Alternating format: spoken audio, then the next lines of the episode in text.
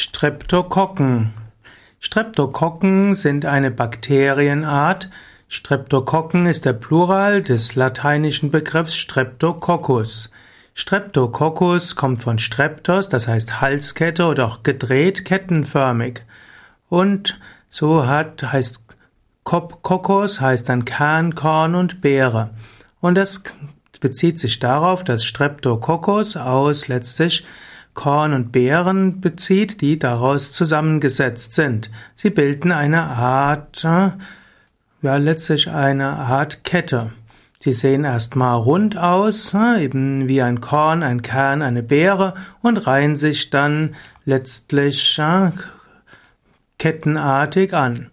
Streptokokken gehören zu den sogenannten Milchsäurebakterien. Und daran kannst du schon erkennen, dass Streptokokken sowohl positive Eigenschaften hat, wie auch weniger eigen positive.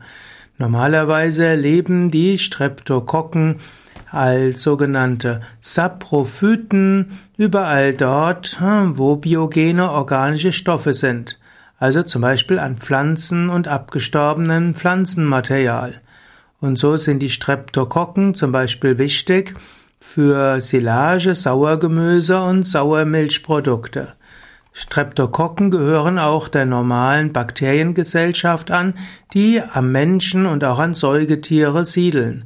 Es ist ja so, dass der Mensch etwa hundertmal mehr Zellen von mit nichtmenschlicher DNA in seinem Körper und auf seinem Körper hat, als er Zellen mit menschlicher DNA hat.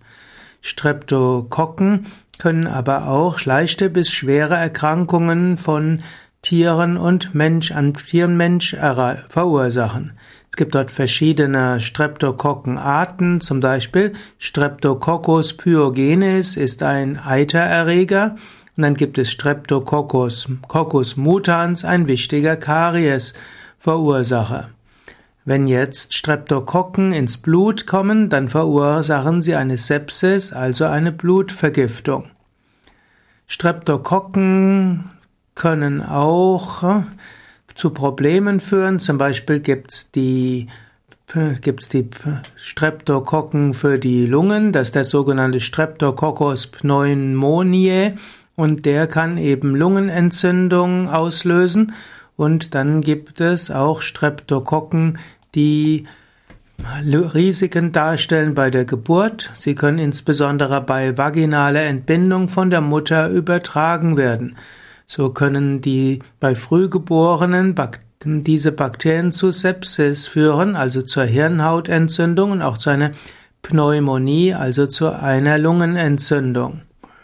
Es gibt auch weitere Erkrankungen, die durch die durch, durch Streptokokken dort entwickelt werden können. In amerikanischen spricht man zum Beispiel von Strep Throat, was letztlich eine Kehlentzündung ist, also eine, eine Entzündung in der Mundhöhle.